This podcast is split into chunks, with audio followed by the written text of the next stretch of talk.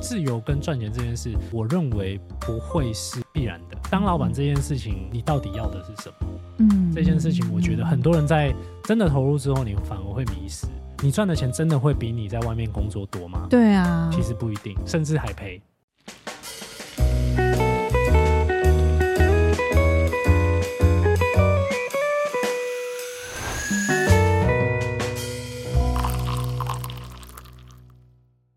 产业新时刻邀您来做客，大家好，我是主持人卓瑜。那么这一集我们还是要请回圈咖啡顾问团队的负责人吴雨腾 Alan 继续跟我们分享。呃，在上一集的时候，他有讲到了一些有关于他为什么不想要。应该不是说不想要，就是他为什么没有呃接下这个二代的二代的重担？那他就是呃后来从企业内部创业，成立了这个回圈咖啡的一些心路历程。呃，这一集我想要请 Alan 继续跟我们分享一下，就是你在经营呃回圈咖啡的过程当中，有没有什么想法？有没有什么心法？你的经营理念？呃，为什么讲这个？是我想要引出你跟我讲一下这个商业艺术的想法。哦，好，对对对，哎，我跟你们讲，因为我觉得所谓的商业艺术实在太有趣了。因为我之前会觉得说，呃，我我个人的个性是比较艺术家性格，那我就觉得艺术家性格它是一个很随心所欲的性格，他可能不想要被一些数字绑架。但 Ellen 提出了一个所谓的商业艺术的这个性格，我觉得打开了我不一样的视野，跟我们谈一谈。好，谢谢主持人。然后因为是下集嘛，下集 Alan 我又来了。对 对对。好，这个这个其实蛮有趣的哈，就是因为我在做很多事情，可能就不知道，可能头头有被敲到吧。我有时候就有一些奇怪的想法。那也许有一些人觉得我是有点艺术家的，那也许有一些人是觉得我好像很商业哦，就是每个人接触我的角度，可能我双子座吧哈，怪怪的。那呃，回圈公司这间公司，刚刚前面上一集如果没看的，可以去看一下哈。是是是，其实是有一点实验性质的。那当然会把我的一些对于一些商业上的一些想法，或者是艺术，我们讲咖啡也算是一种艺术嘛，一些想法去把它重新的整理跟思考哦，因为我们。本来就是喜欢分析跟设定的人。好，那商业艺术其实是一个，应该说回旋公司是一个有点像商业艺术的一个概念，就是说，呃，其实，在传统的咖啡产业，大家会觉得说，好的咖啡或精品咖啡这件事，其实应该是要很人文的、很艺术的、很很 chill，不要那么的 市侩，好像不要那么市侩，但是。回到一个不是快要怎么赚钱？卖咖啡的人要饿死哦。是啊，就是说，你难道你觉得这个咖啡是在那边帮你冲这个东西？难道他不用生活吗？嗯、对吗？他不用生活吗？那你喝的这些咖啡豆，农民不用生活吗？对，对对。但是这整件事情就会有一点吊诡。其实艺术就是这样嘛，就是说好像。艺术家都不赚钱，可是那他们还是要生活嘛，所以我认为商业跟艺术本来就应该要结合在一起。那商商业艺术其实很有趣，是因为我之前有一个蛮喜欢的设计师嗯的品牌叫做川久保玲，我相信很多人很多人知道，就是一个爱心的那个品牌。那我那个时候在读一些呃相关的资料的时候，我发现说他其实不是所谓的时尚设计师出身，嗯他其实是广告业。哦，杂志还是什么之类的。然后他在做自己的时尚品牌的时候，他的思考方式跟传统的这些时尚设计师有一点不太相同。他会希望说，哎，我如果要帮这个品牌做一个版型的设计，或者是一些 logo 的设计的时候，他可能会去考虑到用媒体人的角度来看传播性，是重复性，也就是说，怎么样加深大众的印象。那所以我们现在看到的一些呃商业网的一些 logo，你会发现说，其实。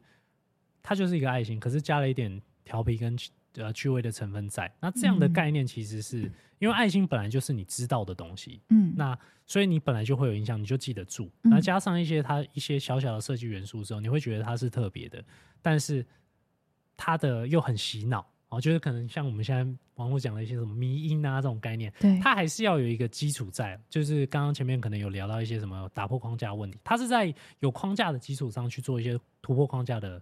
测试。那我其实我认为回圈在做咖啡这个事业的时候，我也期待公司是这样的发展。所以我们做的事情是咖啡，可是跟大家做的事情又有一点不太一样对，哦、很不一样，算蛮不一样的。嗯、对对对、嗯，所以这个是我们公司的一个比较有趣的地方。所以在呃商业模式的设计上来讲，虽然我有开过咖啡店，可是、嗯、呃，现在大家问我，也会说哦，其实我没有开过，但是我们没有在做，目前没有主要经营店面的工作。嗯，那其实我们有做精品咖啡，可是我做的精品咖啡又不是真的那么小众。而且不可量化的模式，好、嗯，那所以我们切的市场跟定位点都不太一样。嗯、对对对，嗯、呃，跟我们分享一下，就是一开始是有经营门市嘛，那后来其实你有观察到哪一些市场的变化或需求，所以你觉得其实也非必要门市，它可能也不会是你未来想要经营的方向。嗯，其实应该是说，因为我大学的时候就已经在咖啡店工作了，嗯、所以我对咖啡店的运作有。蛮深刻的理解啊、嗯，一些基础上的想法跟理解这样子，但是呃，有一个问题是我之前工作的地方是国外，就是加拿大。嗯、那其实欧美体系的咖啡店跟台湾，我后来才知道，实际参与之后才发现说，其实有非常大的不同。怎么说？国外的咖啡店其实兼具了三个功能。嗯，第一个是早餐店。因为国外的早餐，它其实就是，嗯、呃，比如说像我们早餐可能就是到咖啡店买一杯咖啡，配个 croissant，就哦 croissant，有讲面包，对，可颂可颂，嗯，那这个就是早餐嘛。然后第二个就是说，呃，中午呃，应该说想要喝饮料的时候，台湾人会喝 bubble tea，就是呃珍珠奶茶，所以国外没有这样的东西，你就会买咖啡。嗯，那再来就是说，如果你需要一个简单的会议场合空间的时候，你也会去咖啡店。所以国外的咖啡店营运来讲，跟台湾相的市场咖啡店的市场相比，它比较多元跟比较容易。嗯哼哼。但是台湾其实这有对应的店型，早餐店我们有美而美，有传统早餐店。那那个如果是。只是想要喝一个饮料的话，我们有所谓的呃，像这些知名的乌斯兰啊、COCO 这些、康拜这些都有。嗯。那咖啡店其实，在台湾会比较像是一个更专业、更小众，甚至只是空间型的地方。嗯。所以它的市场性跟国外比，它的量体本来就比较小。嗯。因为它可以提供的服务跟需求是比较少量的。那这是第一个问题。那第二个问题是，台湾的市场是相对比较竞争的，嗯。就是说，其实。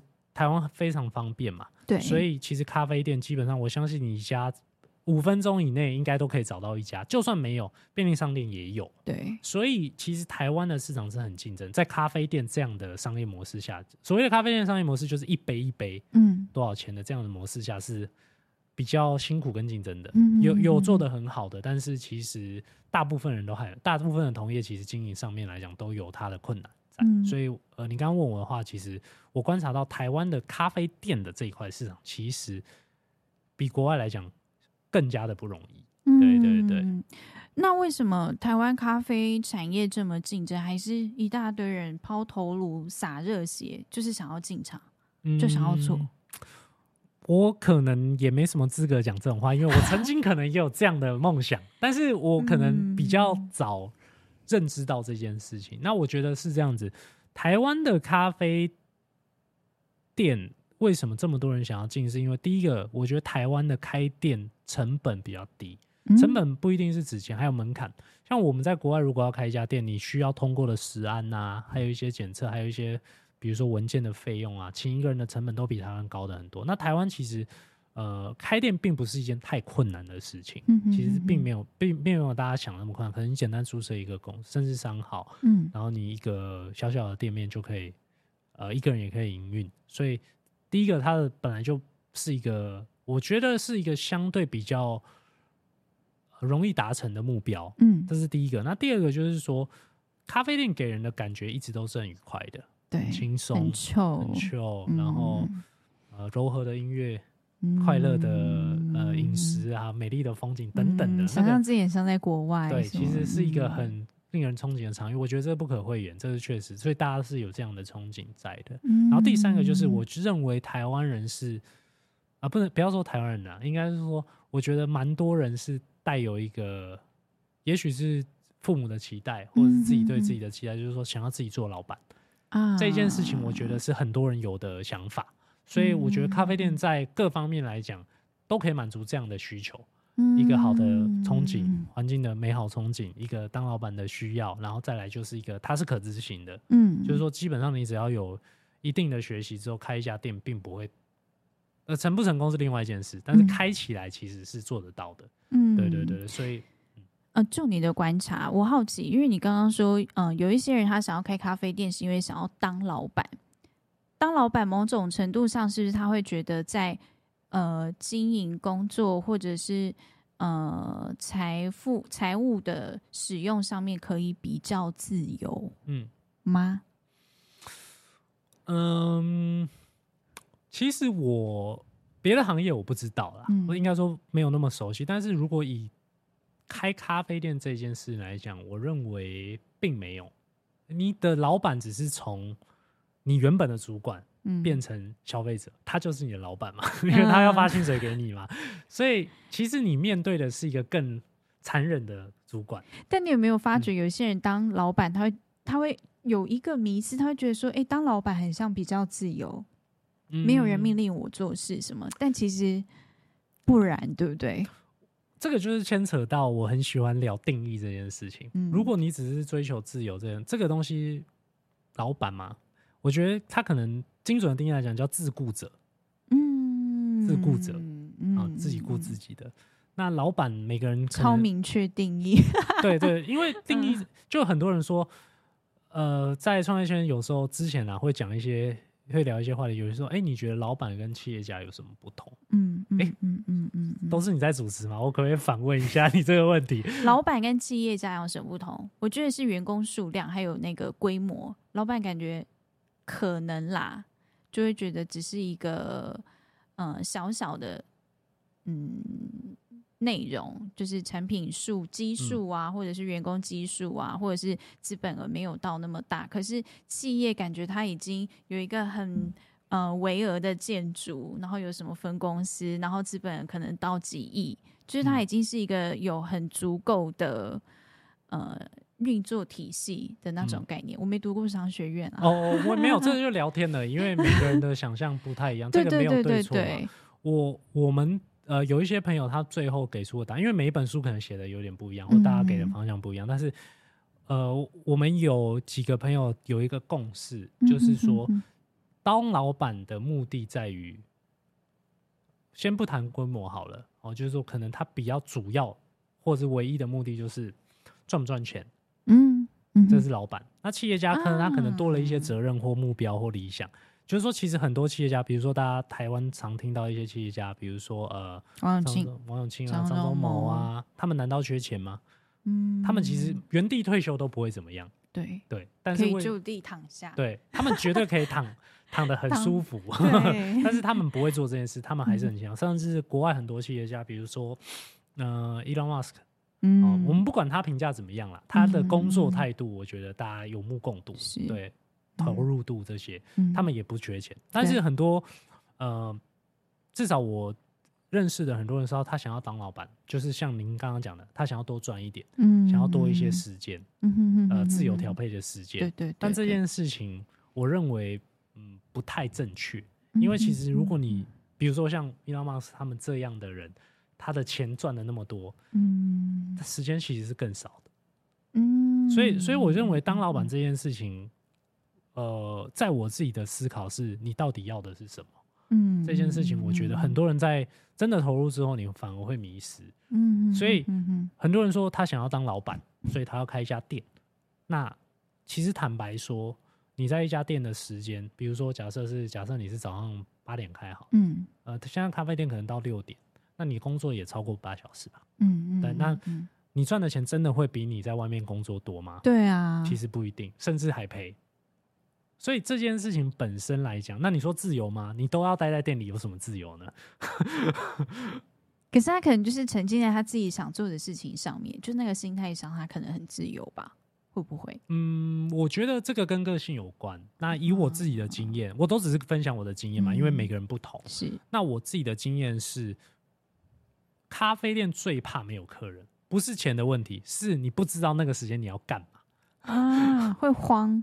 而、呃、不是，就是你会觉得时间过得特别慢哦。就是说，如果今天都没有你忙起来，可能一两个小时一下就过了。嗯哼，可是你当没有事情做的时候，你会觉得你就在那边扫扫地啊，嗯、就滑滑手机。嗯、但是你会就觉得时间过得很慢。可是我我认为这件事情不是我喜欢的。我觉得，呃，如果我有很多闲暇的时间，我可以。去、呃、去旅行啊，嗯、去干嘛？可是因为你是开店的形式，其实你这件事情你是不容易做到的。嗯、因为比如说你想要出去旅行，代表你的店可能，如果你是一个人的话，或者是主要是你加几个员工的话，这一段时间你就是没办法营业嘛。嗯嗯。那那其实你就会对于开店的这种模式、商业模式来讲的话，它就会牺牲它的营业额。对对对对，这样子。所以自由跟赚钱这件事，呃，当老板，我认为不会是必必然的。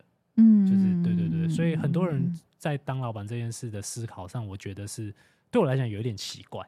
应该是他们没有想清楚什么叫做当老板，就像你讲的，在做什么事情或讨论之前，先把定义定义清楚。对，但当然你要做这个定义的时候，你需要去做功课，是，是你要有足够全面的了解，才有办法把定义定锚的很精准。对，因为可能就是因为我是一个比较怕风险的人。所以我在做很多重要的事情之前，我会竭尽所能的去先了解，再决定要不要做。嗯，对，嗯嗯嗯，因为你刚刚有问我说，老板跟企业有什么不一样？我后来想，企业很像是他有另外一个使命是，呃，除了老板以外，更重要的是员工。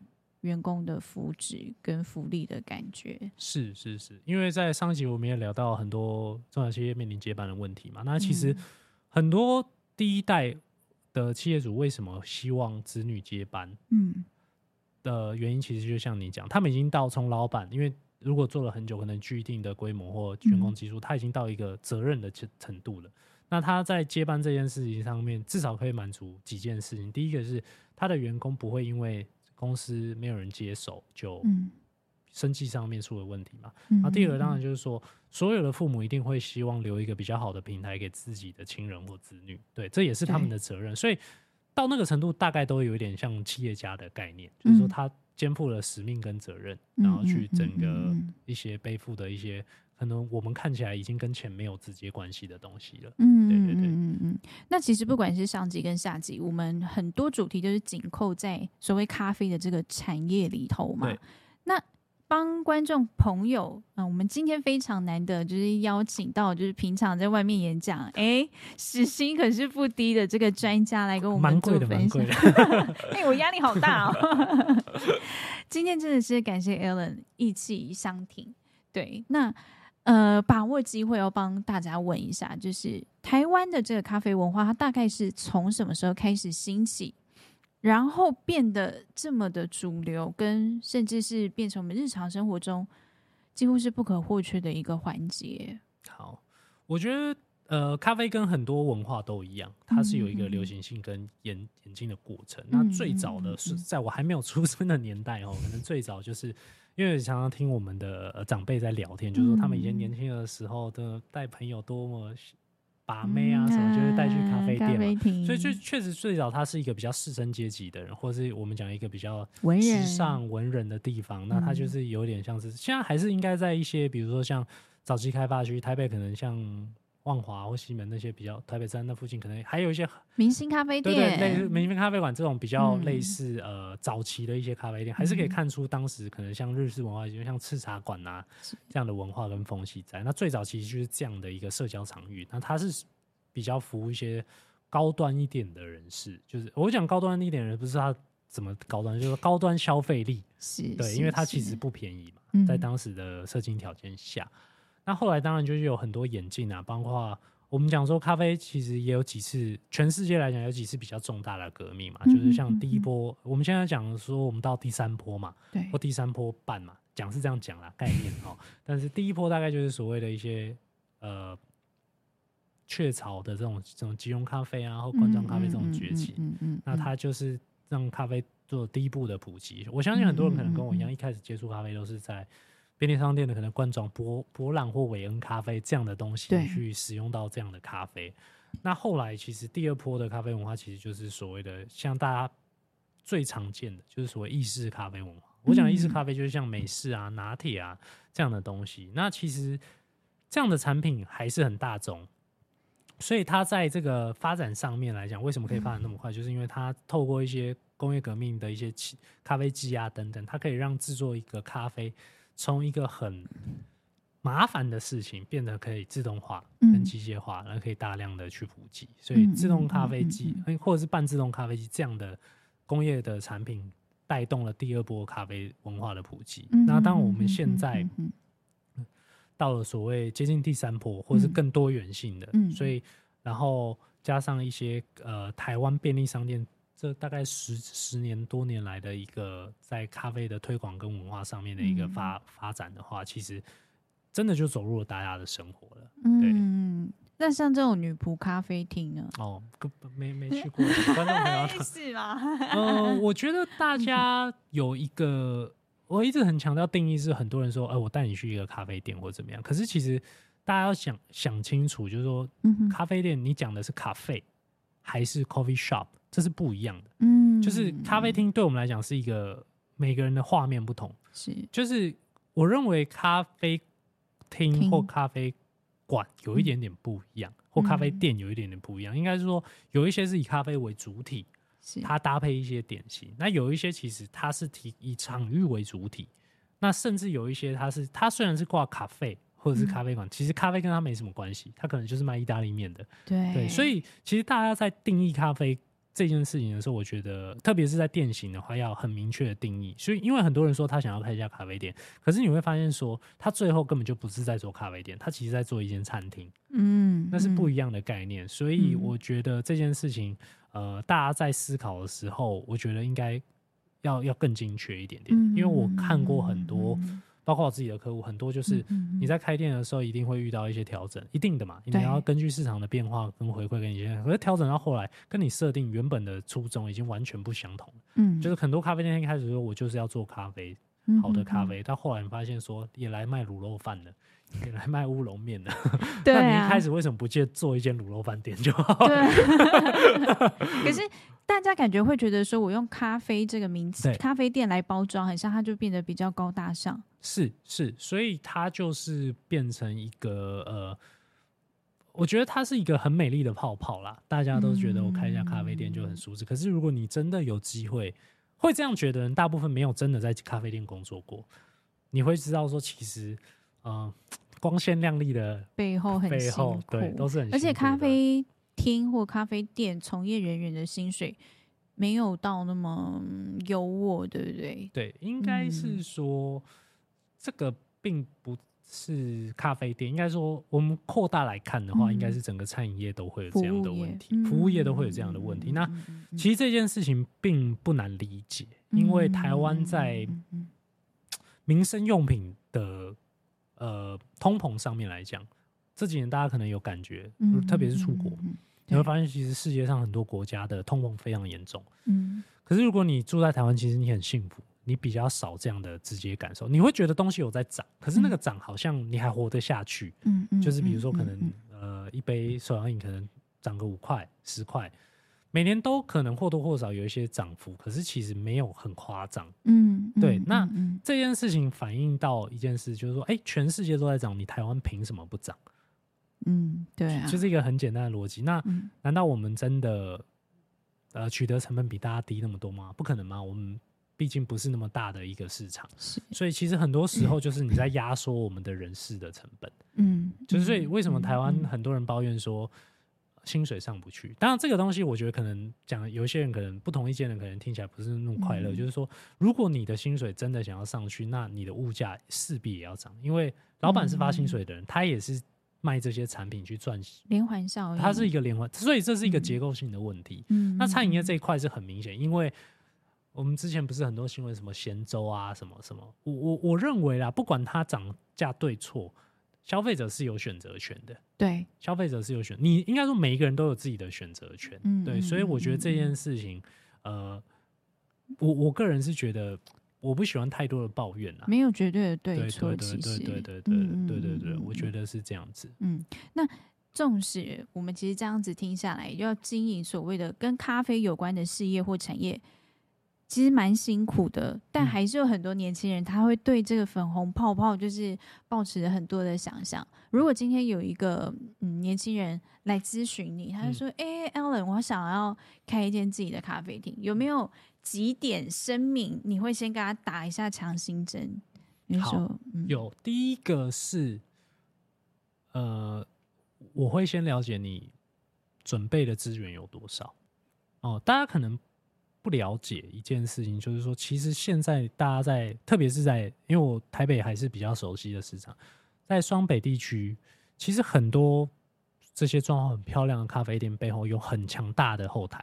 嗯、哦，它可能是一间电子公司的，呃，也可能是内部创业。也有可能是他们、嗯呃、其中一个投资项目，对对对，其中一个投资项目，甚至他们可能背后老板是很厉害的人，只是他没有特别公布，所以他们能够投入的资源是你无法想象的，或者是说你无法抗衡的。嗯嗯嗯。那这几年其实，因为我们做顾问的行业，其实很多这样类型的投资人，他们在做市场分析的时候也会找到我，所以我很知道 很多咖啡店的背后，它。怎么讲呢？就是有比别人更多的资源可以去烧啊。对对，但是我不是说大规模的才做得起来，因为也有很多大公司、大投资是失败收场的。嗯，但是我我会认为，如果你没有自己的资源盘点，你其实没有办法做出合理或适合你的经营策略。嗯那这件事是我很在乎的，不是说我一定会做的比较好，而是我觉得你要很清楚。嗯，你可能会面对。的挑战，然后你的资源到什么位置？嗯、就比如说很简单，你就是准备个一百万，嗯，然后你跟我说你的咖啡店想要卖一杯一千块的咖啡，这就不现实，因为你要做一杯一千块咖啡的店型，你的装潢，抱歉，不是三五百万可以解决的。对啊，那你你做的规划就很奇怪，或者是你投了一千万的设备，但是你却只卖。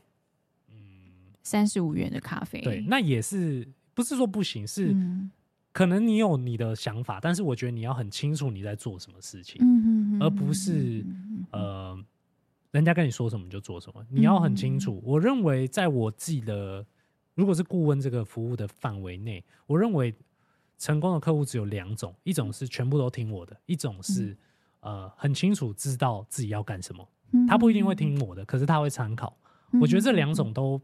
比较不容易失败，嗯一个一个是很清楚自己要做什么，一个就是他就是很，因为顾问其实他不是一个必要的呃行业，嗯哼哼，但是他有他的价值，他的价值就在于我们犯过错，风风险，你不要再犯，嗯我们没有办法教你怎么成功，我们只能教你怎么样避免失败，嗯这个是不一样的逻辑。对，没有人可以教你怎么成功，因为成功是无法复制的。嗯，对。所以，呃，第一点声明是你可能资本资本额要够粗。哎、欸欸，好了，不是，不是，就是你应该是说，你可能要先够清楚你的目标是什么。以外呢，还有什么你会呃、嗯、想要提醒一些就是想要创业的年轻人？哦，第二个就是你的时间要够长。这也算是第一种啦，哦、就是说我们在看，比如说像我们现在大家天天都在喝的 City 咖啡，全或者是全呃全家或 Seven 的这种便利型的咖啡，或者是我们很常接触这样的东西。可是大家可能如果去研究他们的财报的话，他们也是赔了很长的一段时间，嗯，才到现在这样的状态。嗯嗯、哦，所以我认为所有的事情都是这样子，就是说你如果时间撑得够久，理论上你应该会成功，嗯、但是大部分的人都撑不了那么久。OK，对，就是可能大家觉得，就是碰到开始赔钱了，或者是什么，就觉得见好就收。或者其实你开始赔钱，你会慌。你原本设定的东西也许方向对，但是你慌了，你就调整了。哦，对，就是比就有点像爬山或者是去旅行嘛，你就是一其实就是往东边走。但是你看到每一个路口，你就好像不对，你就一直转，一直转，一直转。这个其实，对，有时候你该说坚不坚持吗？会不会有那个运气的那个成分，还是要有一？哦，运气很重要哦，我觉得运气是最重要的。对，因为不不然说，OK，我都已经赔钱，然后我还在那边傻傻坚持，很像也也说不过去。所以赔钱这件事情，对我来讲，我觉得它是正常的，只是你可以赔多久。OK，嗯、呃，其实像比如说，现在大家这几年可能很流行在讨论一些电商平台或者什么，他们都是赔钱的，一开始，嗯，但是他们知道自己的资金够赔多久，嗯，那赔到什么程度之后是竞争对手都赔完的时候，他还活着，嗯，那市场就都他的。那咖啡店其实是这样子，就是说，呃，咖啡店它有所谓的区域性的问题，就是说没有人会为了一家咖啡店从专程啦，很难啦，有啦，但是很少，极少数。就是说，特别从比如说淡水坐一个捷运坐到台北喝，只为了喝一杯咖啡，嗯、只为了做这件事不多。对，对，所以它有区域性的问题，所以这个区域性它会有一个所谓天花板在，嗯，就是路过客啊、住户、呃呃附近的住民啊，或者是附近上班的人，嗯、它有一个区域性在。嗯，那它其实这个地方，你如果开一家店开的不错，一定会有通。呃，台湾的商业就是我看你开的不错，未来一家差不多的东西嘛，嗯、那当然连锁也会进来嘛，所以最后都是比谁气场。但是大部分的创业者在咖咖啡店，我有经营呃遇到的，其实大部分他都没有意识到他可以撑多久。所以一开始你会先跟他们说要设停损点，呃，停损点，或者是如果你比如说你就觉得说我开三个月不行，我就。不做了，那我觉得你就别干脆不要做哦，因为因为这件事情本来就三个月就不可能。嗯，那如果三个月就可以快速崛起的话，你一开始要投的资源就更大。就你一开始在可能在开业之前，你就要做很大的置入性行销，或者做预热，或者是做这些东西。那那是不一样的商业配置嘛。所以你的可以烧钱的时间跟你留的停损点，会取决于你整个对于自己的规划是怎么样的配置。这个是蛮有趣的。对对对，嗯，OK。我觉得今天这一集应该算是我自己赚到很多。我今天其实邀呃，我在邀 Alan 来之前，因为我我自己本身之前也是对于呃咖啡创业这件事很有很多很多粉红泡泡的人，那身边也是一大堆人跟我讲说啊，你卖工啊啦，你不知道那个有多难赚，你知道那一杯你才赚多少什么，很多人都在赔钱。所以我就想说，刚好顾问团队就在这边，我要尽量的去 多挖一点东西。我相信很多呃年轻的观众朋友，你们可能也会对这样子的事情呃有过憧憬。那今天透过 Alan 这个专家的嘴巴，相信大家就是会对于所谓的咖啡创业还有产业有一些了解。那当然，如果想要有更进一步的呃需求或者是顾问服务的话，都欢迎。可以找 Alan 这边，相信他他会给你很多就是很专业的解答，他不会跟你讲太空泛的话啦，就是嗯，很他都他很直接，他跟你说、哦啊、这个不行，走不通，你你钱不够就不用想了。对，所以大部分人都不太喜欢我。他是比较谦虚啦，然后他也知道说，哎、欸，我自己的优点或者是我自己的缺点在哪边，但是他是很擅长去控制，把自己的优点发挥到最大，然后发掘别人的优点，然后去创造团队更好的一个人。所以这样子一个新的呃商业模式、经营模式，我相信在过往的中小企业的经营上面是比较少看到的。所以我今天也很开心，就是 Alan 这样子一个比较新的就是经营模式，到产业新时刻跟大家做分享。那我们产业新时刻就到这边。谢谢我们回圈咖啡顾问团队的负责人 Alan。好，谢谢，谢谢各位，谢谢，嗯，谢谢大家。那下一集产业新时刻还会邀请到很精彩的这个来宾，跟我们分享他不管是创业或者是一个高阶经理人打拼过程的一些辛酸血泪史。或许不一定是辛酸血泪史啊，因为对 Alan 来讲，他就觉得没有啊，这是必经过程。好，谢谢大家！陈业新时刻邀您来做客，我们下次见，拜拜。